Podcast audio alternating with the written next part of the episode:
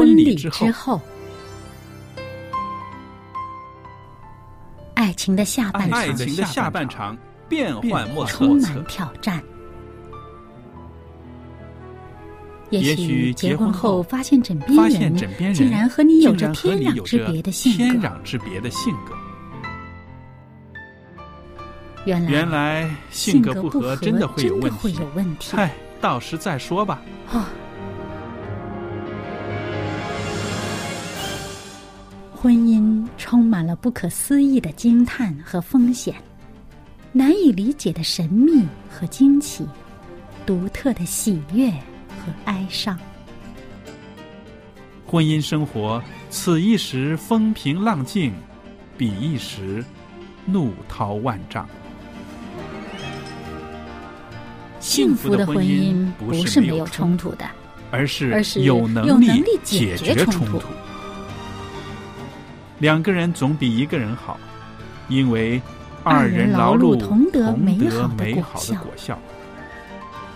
夫妻夫妻是一起承受生生命命之之恩的，爱到永远，爱到永远。爱到永远。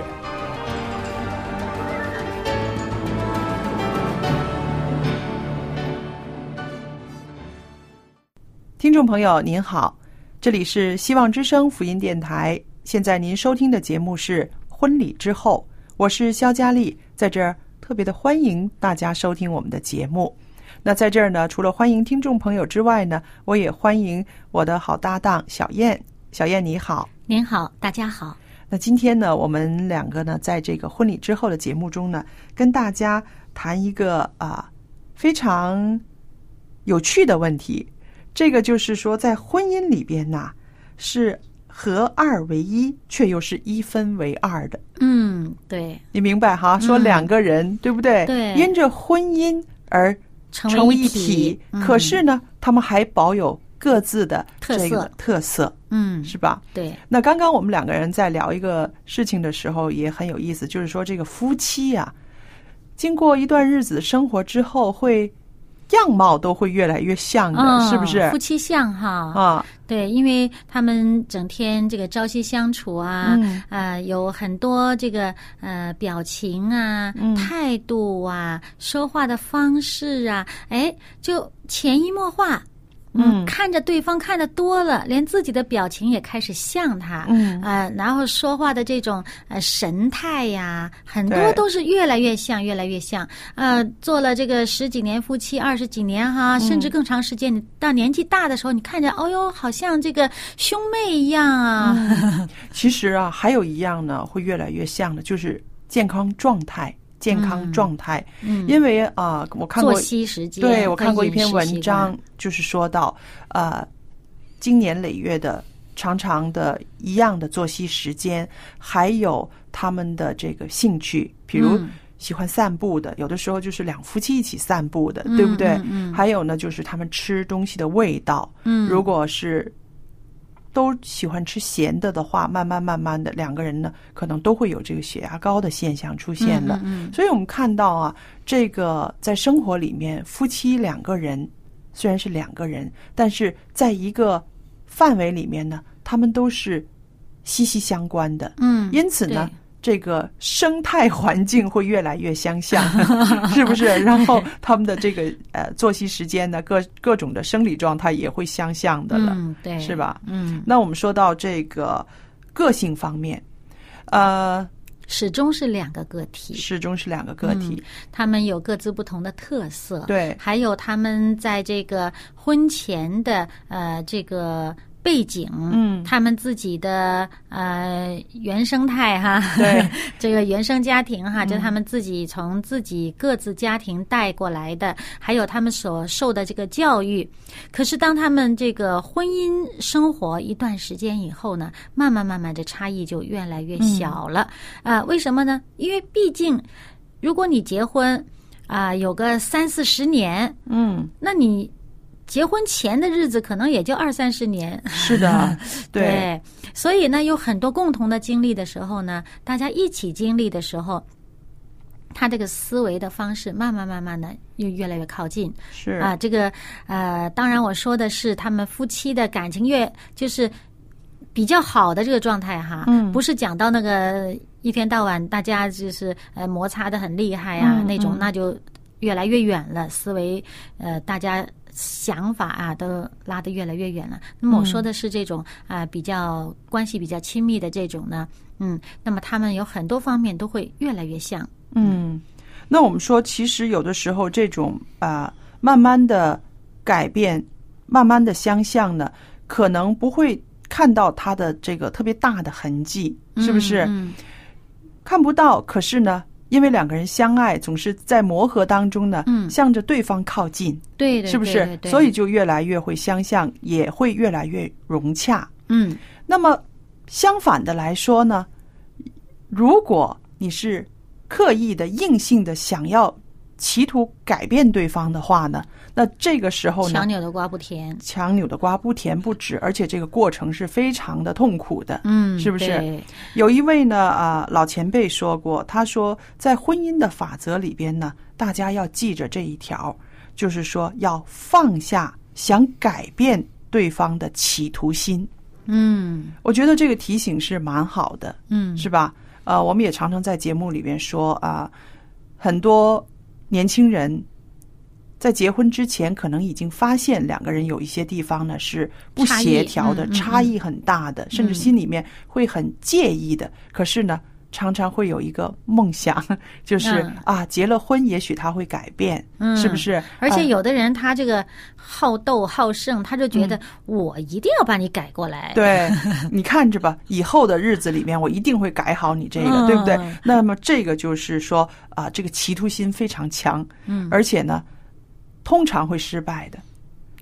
嗯，那么这样的话呢，特别的失望，嗯然后可能就走到一个地步，就是说，呃，我没有办法啊，那么就放弃了，那这样子就很可惜了。对，嗯，其实呢，呃，真的是要学会尊重，学会一个承认对方的独立性。对，嗯，不要总把对方纳到自己的地盘里面来，非要受自己的统辖，哎，这才放心。这样的话，其实是一种很幼稚的想法。嗯，其实尊重对方的独立性呢，啊、那么才会让对方感觉到自由。嗯，你就是同样的，像上帝对待我们也是，上帝尊重我们的选择，对，上帝不会强迫我们非得信他不可，非得听他那一套不可。嗯，那么，但是当我们真的认识到上帝给我们的是最好的时候，你会心甘情愿的愿意接纳啊。那么，同样在婚姻里面也是一样的，你出于爱对方的话呢，哎，你尊重他的独立性，是的。我们常常说这种爱呢是应该没有条件的，是不是？呃，如果你先设定了一些条件啊，你变成什么什么样子，我就会更爱你。你 你顺从我的话，我就会对你更好。那我觉得这个已经不是交易了，对，不是爱了，嗯变成一条件这样的，对，这就是交易性对了。嗯，所以我们说啊、这个维护各自的这个好的这个优点，这个是婚姻里边其实要维护的，要常常称赞的，彼此称赞对方的优点。这个缺点的话呢，我们可以我们看到了，但是呢，你需要有智慧的去告诉对方，嗯同时呢，你需要有耐心的等待对方他自己改变，对不嗯对？其实我觉得这个缺点呢、优点啊，这是我们惯常用的这个嗯词汇。我比较喜欢用特点。嗯嗯，一个人的个性的特点呢，他在一个嗯、某一种事情上，嗯他表现出他这个特点的时候，哇，大家都会认为这是一个优点。嗯而同样的特点，在另外一件事情上表现出来的时候，可能大家觉得，哎呀，这个不合适，这可能就是缺点了。我想不是你像比如说一个人，我不是在说这个，我是在说，比如啊、呃明知道有一些个不好的事情，比如抽烟啦，或者是晚睡，嗯嗯睡得很晚，嗯。一家人都可能会因为这个啊、他的晚睡而大伙儿都会受这个骚扰，这个是属于这这个是习惯。上的，对真的是不好的，是嗯缺点，是应该改的。可是你让他改的这个过程中呢，也不是说你说一次他就改，嗯。可能他本身他也知道这个是不好的，嗯。是不是？嗯。或者是有人喜欢浪费啊什么的。嗯那你看，你告诉了他要有智慧，而且还要等待他慢慢的来修正。让他自己明白这个不好，对。他才会乐意接受你的建议。因为你嗯说的那个就是说是他的这个啊、个性。内在的东西，个性内嗯。在，但是我说的是他表现出来的，他会让往往是个家人，嗯，对，让家人也会呃感觉到并不好的，对不对？那这个的，我觉得是他不是说不需要改的，嗯需要的，为了这个家的整体来讲。对，那但是呢，这也不可以变成一个条件，是不是？嗯哦，你不改这个，我就。我朋友有一句口头禅特别有意思，他说断粮。他常常 他常常就说断粮。那我说断粮是什么意思？我不做饭。那么呢，其实我就常常跟他说，我说这个不能够变成一个条件变，成一个要挟，要挟一个条件，而且呢，呃，你所谓当然他有的时候是开玩笑断粮那样子。那我说你这个断粮哈，你让对方的感觉是非常的不好。我说你知道吗？他要改一个习惯哈。他知道，可是这个改的过程中，他自己也很痛苦的。我说你至少要给他一些时间嘛。嗯，对，那么，所以我这个朋友就是常常说断粮，断粮，断了十几年，可是她，她，她看不惯她丈夫的一些地方，还是在那儿；她看不惯她儿子的一些地方，仍然还是在那儿。所以，这个断粮这种要挟一点儿效果都没有。啊，这就是需要像你刚才说的呃这个智慧啊，对你懂得分辨什么东西是可改变的，什么是、嗯啊，这是基本上不大可能改变的，嗯那你就要学会接纳。对，啊，那么呃，或许你换一个角度看这件事儿，也未必不能接受。嗯嗯嗯，其实只要是呃一个习惯性的问题，不是什么原则性的问题的话呢，其实都是可以接接纳的。嗯、习惯嘛，当然呃，我们也知道，嗯，人呢，呃，什么事情啊，习惯这样做的话呢，时间久了，人家就会认为啊、这是他成为他的一个。特色成为他的一个个性，然后成为他的一个品格了。那么这样好像上纲上线哈，那、但实际上呢，也的确是这样。呃，你如果真是认识到，我不希望人家用这样的一个呃习惯性的东西来断定我的品格如何的话呢，他说不定有一个动力，他愿意去调整。对嗯、对，其实很多呃去调整，我们说调整说的非常的呃温婉呢，其实去 改哈，很多时候这个动力都是发自自己的。需要决心。对，嗯而且呢，当他知道他的这个习惯，他的这个作风哈，嗯，对他的名誉啊，对他的名声啊，哎有一些个呃不好的时候呢，这个动力才会来的，嗯，对。是吧？所以我们就说所，以只是为了差一餐饭的话，这个不够大的，这个动力不够大。是 真的改变是从内心自己对对对来自自己的这个动力，嗯是不是？对。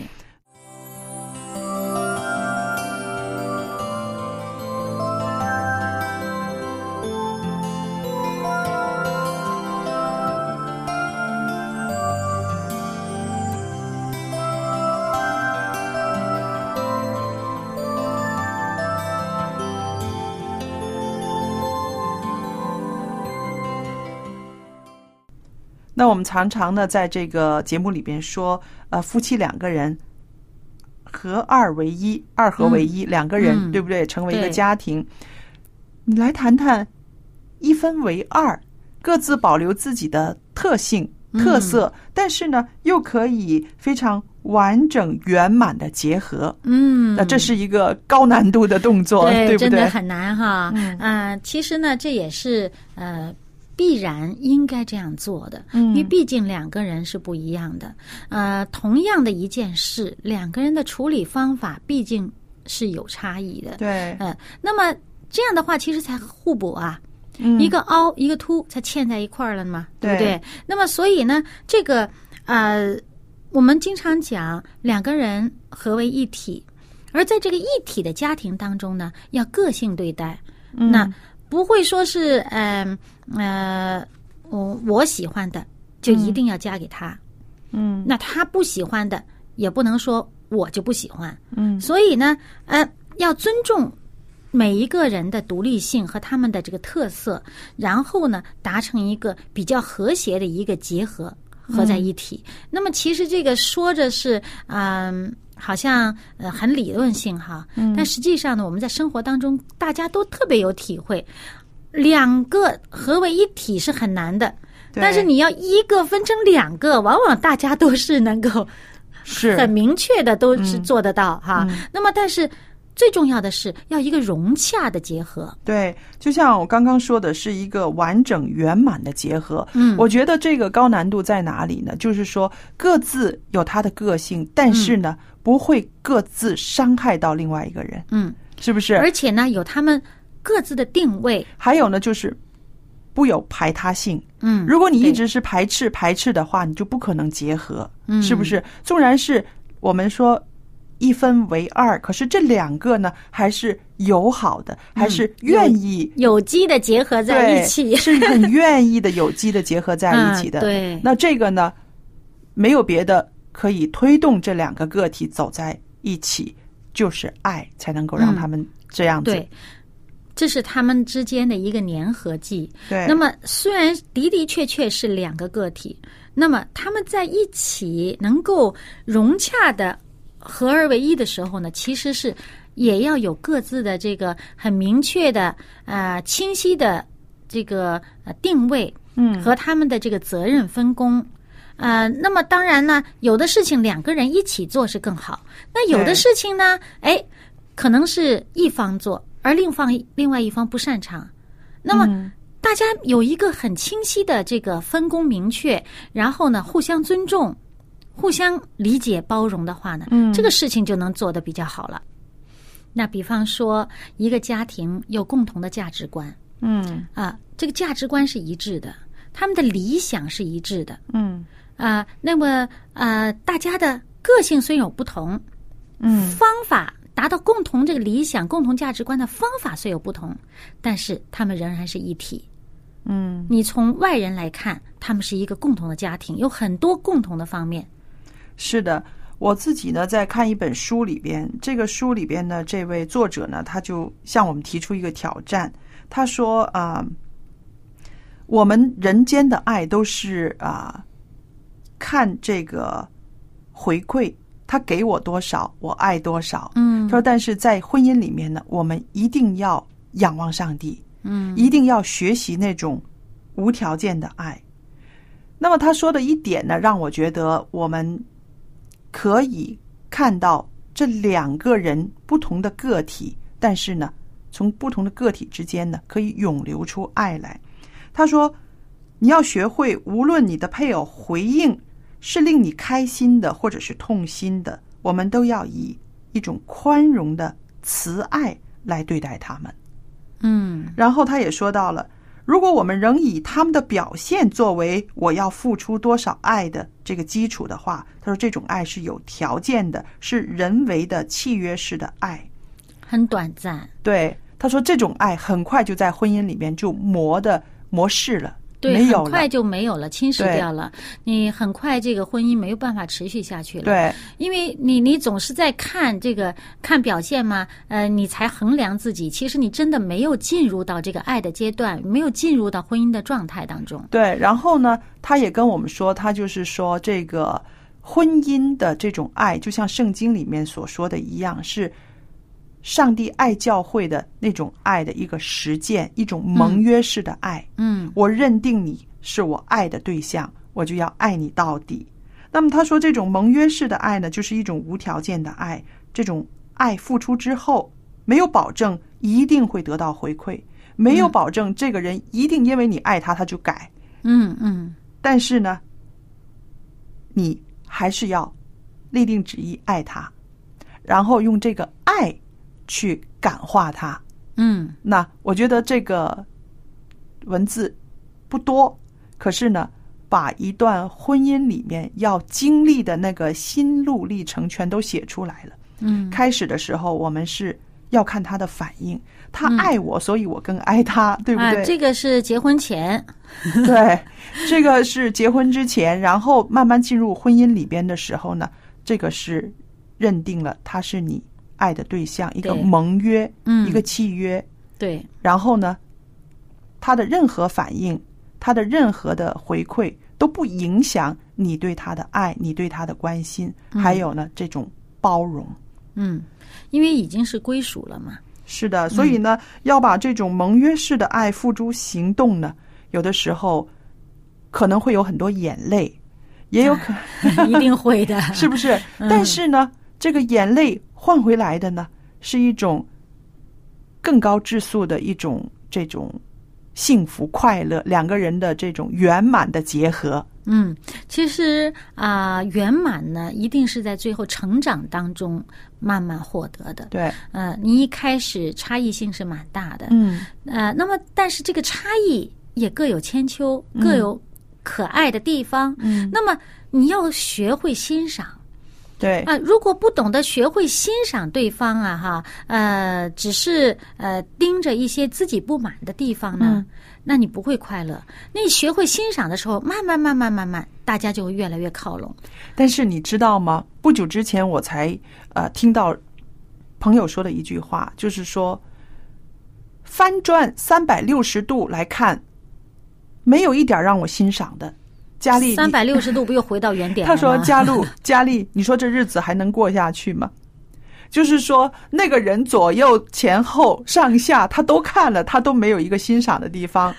那个你看到这个问题在哪里了？那你当初的选择不就错了吗？不是，我想这是因为你自己已经封闭了你的眼睛，没有去你已经嗯不看他了，你已经嗯就已经判定他就是没有一点东西你是欣赏的了。其实他说这句话的同时，并没有去把对方按三百六十度的这个角度逐就逐度逐度的去看，他一定没有做这个动作。我猜就是一种气化了，嗯对不对？对它是一种气化，同时呢，也就是说，呃，表达到在婚姻里边，如果你封闭你自己，你完全否定了对方，那这条路真的是很难走下去，对不对？只有你自己来更新你自己，你重新再审视对方，你愿意把以前的成见那些个啊、捆绑你的那些个枷锁，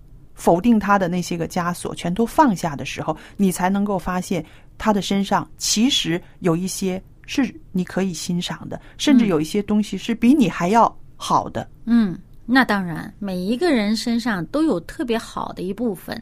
问题是我们会不会去看这一部分？呃，那么我觉得刚刚你说的那个真的很好，就是说，其实我们要搞清楚自己要的是什么。嗯，你的目的是希望有一个圆满的婚姻，你就要开始想办法怎么样去达到这个。对，你你如果说我根本的目的就没有目的，嗯，就想 那你就改造他，啊，就那你就没有办法在他身上发现一些你值得欣赏的地方。你如果我的目的就是要，哎呀，找到对方好的地方，也让他发现我有多么好，那么这样的话呢，我们是呃这个婚姻越来越好，越来越甜蜜。你。立定心思，我要做到这个，那么你就会开发你的头脑，就会转起来了。你的你的这个呃整个感官啊、感知的系统就会转起来，就会开始朝这个方向去努力了。是的，你如果不想达到这个目的的话，那就那其实说到这里呢，我们就想到，我们以前也说过，现代人呐、有一个不好的毛病，就是我们不善于修理物件，嗯，我们善于扔掉。丢弃、扔掉扔掉，再买一个新的，嗯对不对？对那这个是非常不好的一个习惯，千万不要把这个习惯呢套在你的婚姻里边。嗯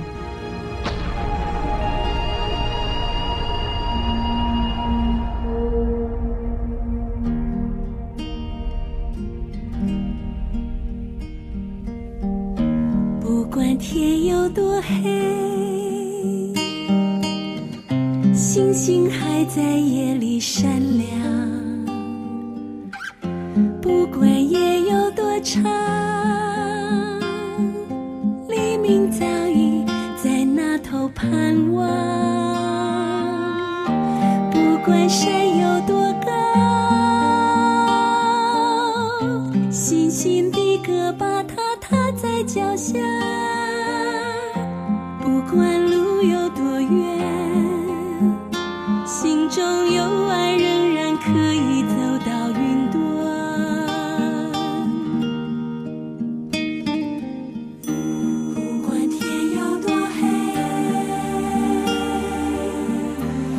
心还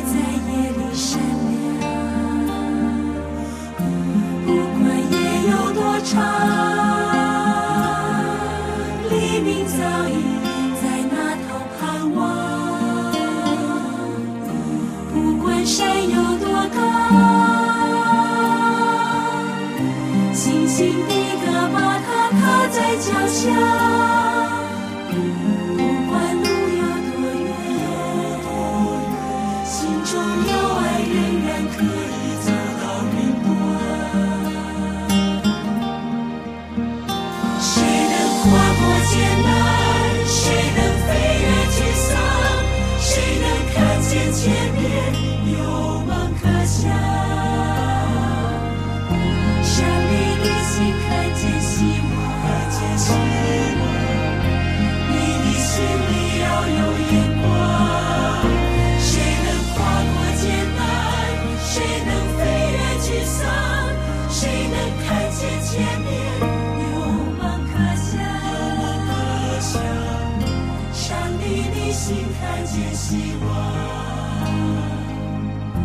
你的心里要有。